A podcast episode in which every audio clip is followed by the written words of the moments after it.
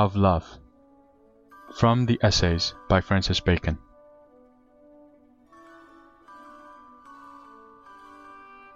The stage is more beholding to love than the life of man.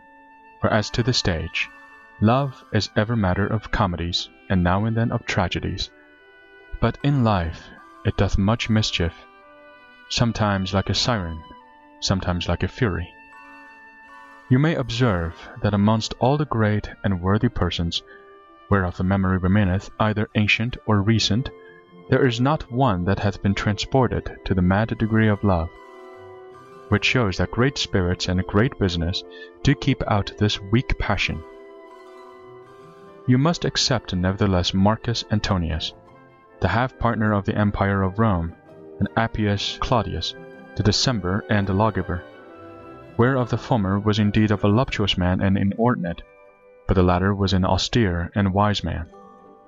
And therefore it seems, though rarely, that Love can find entrance not only into an open heart, but also into a heart well fortified, if watch be not well kept.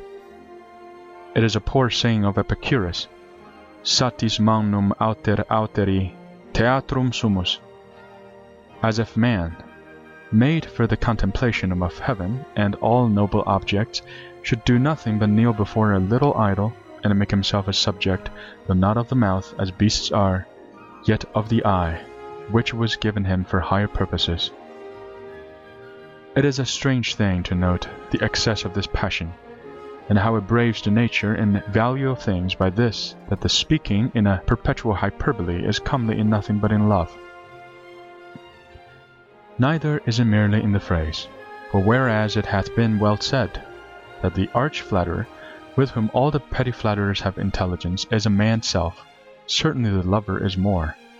For there was never proud man thought so absurdly well of himself as the lover doth of the person loved, and therefore was well said that it is impossible to love and to be wise. Neither doth this weakness appear to others only, and not to the party loved, but to the loved most of all, except the love be reciproque. For it is a true rule that love is ever rewarded either with a reciproque or with an inward and secret contempt by how much the more man ought to be aware of this passion, which loseth not only other things but itself. As for the other losses, the poet's relation doth well figure them.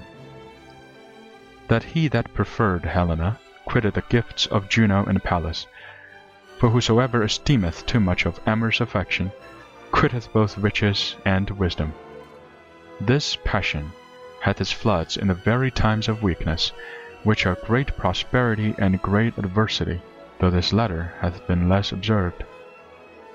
Both which times kindle love, and make it more fervent, and therefore show it to be the child of folly.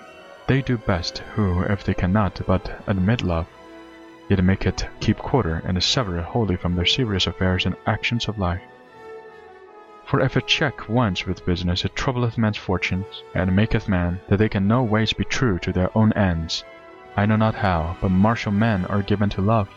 I think it is but as they are given to wine, for perils commonly ask to be paid in pleasures. There is in every man's nature a secret inclination and motion towards love of others, which, if it be not spent upon some one or a few, doth naturally spread itself towards many, and maketh men become humane and charitable, as it is seen sometimes in friars. Nuptial love maketh mankind Friendly love perfecteth it, but wanton love corrupteth and embaseth it.